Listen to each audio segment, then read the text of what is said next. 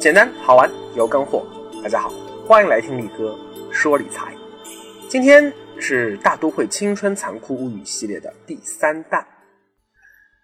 每年暑假前啊，力哥都会收到不少毕业生发来的提问。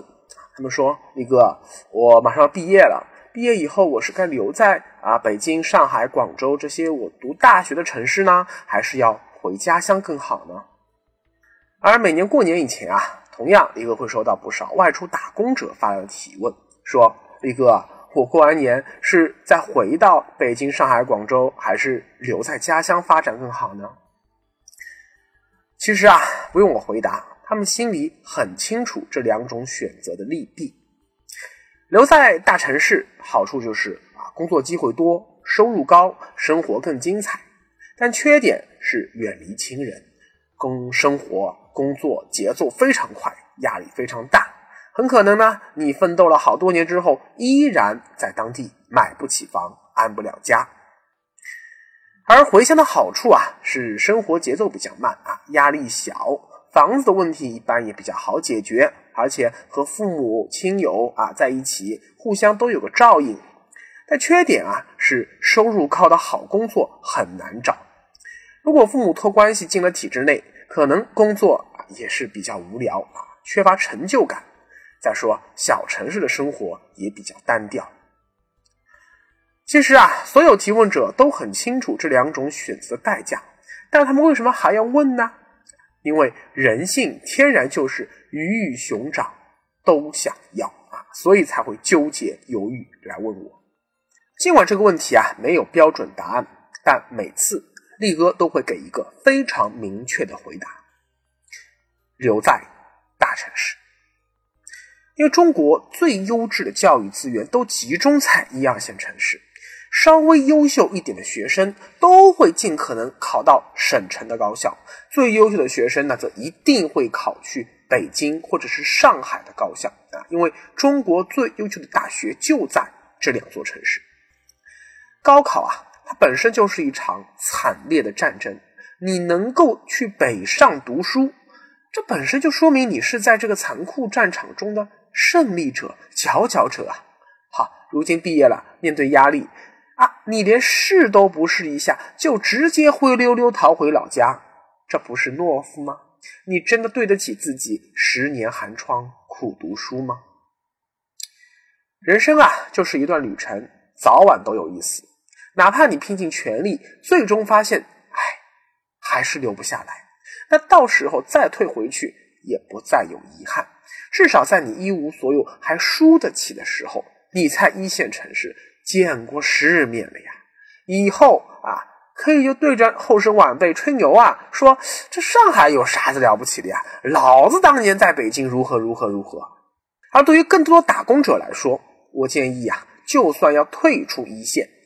那也尽可能要去强二线扎根，强二线留不下来，也要尽可能去三大都市圈范围内的三线城市奋斗，千万不要回到小城市发展。最近啊，力哥看了一组报告，从真实数据上再次佐证了我的这个观点：人可以骗人，但是数据不会骗人。很多人都没意识到啊，我们这个一直号称啊人太多了的。超级人口大国已经或即将出现三个非常重要的人口拐点。第一个是劳动年龄人口的拐点啊，又叫做刘易斯拐点。这个拐点我们在四年前的二零一三年已经经过了，中国劳动力总量不再增加了。第二个叫流动人口拐点，意思是啊，呃，过了这个点之后啊，离开家乡寻求发展的人数。不再增加了。三年前，二零一四年，我们也过了这个拐点。第三个就是总人口拐点，过了这个点啊，中国的总人口将不再增加。专家预计啊，这个点应该就在未来的十年左右将会到来。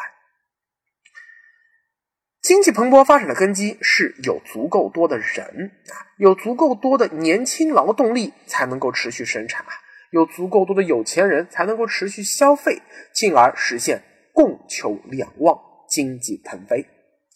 在劳动人口持续增长的人口红利时代啊，什么房子、车子、衣服、食物，什么都值钱啊，唯独人不值钱啊，因为人太多了。但是在劳动人口逐渐衰减的时候，请问已经造好的房子没人住怎么办？即将开业的新公司招不到员工怎么办？好不容易建起来的购物中心没人逛怎么办？当人口总量，特别是劳动力总量不够分配时，人口就必然会越来越多的产生抱团效应，集中到那些个拥有最优质资源的地方。正所谓啊，人往高处走啊，追求更好的生活环境，那是人的本能呐。所以，一定未来会有越来越多的人流入经济发达的大城市。越是能吸引人口的大城市啊，消费能力越强，资本越喜欢扎堆投资，而持续不断的投资又会制造更多的高收入工作岗位，从而吸引更多渴望更好生活的年轻人涌入这些大城市，从而形成良性循环。反之，则会越越来越多的地方形成人口和资本不断外流的恶性循环。结果呢，就是强者愈强，弱者愈弱。任何力量都无法扭转。今天最典型的恶性循环啊，就是东北了。投资不过山海关这句名言啊，在数据上也能获得完美印证。数据显示啊，二零一四年百分之九十的控股型城际投资去向了九十九个城市，但到了二零一七年，百分之九十的城际投资只去向了六十个城市。说明啊，越过劳动人口拐点以后，虽然钱越来越多，但资本却越来越挑食，投资集中到了越来越少的城市。在一个看到这张榜单上啊，从二零一三年到二零一七年，北上深牢牢占据着前三位。我们耳熟能详的许多大城市，比如说广州、杭州、宁波、苏州、天津、成都、南京、武汉啊。都排名靠前，连像三线城市嘉兴也是因为承接了上海制造业外迁红利而跃入了 top ten。而偌大一个东北啊，只有被定性为国家中心城市的沈阳，二零一三年排名十三位，一四年跌到十八位，一五年之后，哼，就已经跌出了二十强的行列了。虽然说政府希望中国的城市化进程走的是中小城镇化道路啊，人口像撒芝麻一样均匀分布在全国各地啊，这样才更和谐、再均衡嘛。但是呢，过去几年最真实的春运数据啊，证明了跨过刘易斯拐点以后，大城市的人口虹吸效应没有像政府希望的那样逐渐减弱，反而在逐年的增强，全国人口依然在加速涌入。一线城市，今天啊，全国大部分的城市都呈现出了人口流失状况，人口吸纳大户依然是北上广深这四座城市啊。其次呢，就是以长三角为代表的其他东部沿海发达城市，以及部分中西部地区的发达的省会城市。股市里有一句话，对趋势投资者来说，顶级的趋势叫时代。次一级的趋势叫经济周期，最下层的趋势才是公司的经营节奏。很多股民啊，整天就关心公司经营层面的趋势变化，所以啊，赚到的是小钱；少数人还关心了经济周期的起伏，所以能赚到一轮经济繁荣的大钱。但真正要长久立于不败之地，你还得理解这个时代。现在啊，很多年轻人都在大城市还是小城市之间犹豫啊。选择大城市意味着精彩，也意味着辛苦拼搏；选择小城市意味着平淡啊，但也是意味着轻松惬意。本来啊，这仅仅是价值观的偏好，没有什么是非对错，都没问题。然而在这个时代啊，如果你选择回乡，那你或许能在一个。啊，生活相对安逸平静的小城里，啊，幸福的过完一生。但这也意味着呀，你的下一代和再下一代，注定将不再像你有一样选择这种 easy 模式的机会了。因为到二零四零到二零五零年的时候啊，也就是你的子女也到了你现在的年龄，中国将不可避免陷入深度老龄化状态。除非说新一轮科技大爆炸迸发出全新的经济活力，否则以过往三十年周边国家和地区的经验看，留在小城市里的年轻人几乎将不再有可能找到有前途的工作。在三十年前的繁荣周期啊，不管日本政府如何限制人口，全日本年轻人都在涌向东京和大阪这两座核心城市。但经济泡沫破灭以后呢？生活在小城市的年轻人，对不起，更加找不到有前途的工作了。他们被迫继续涌入大都会。在经济繁荣的时候，年轻人你还有机会选择是留在大城市，还是回到小城市。但是在经济衰弱周期，为了生存，年轻人没有选择。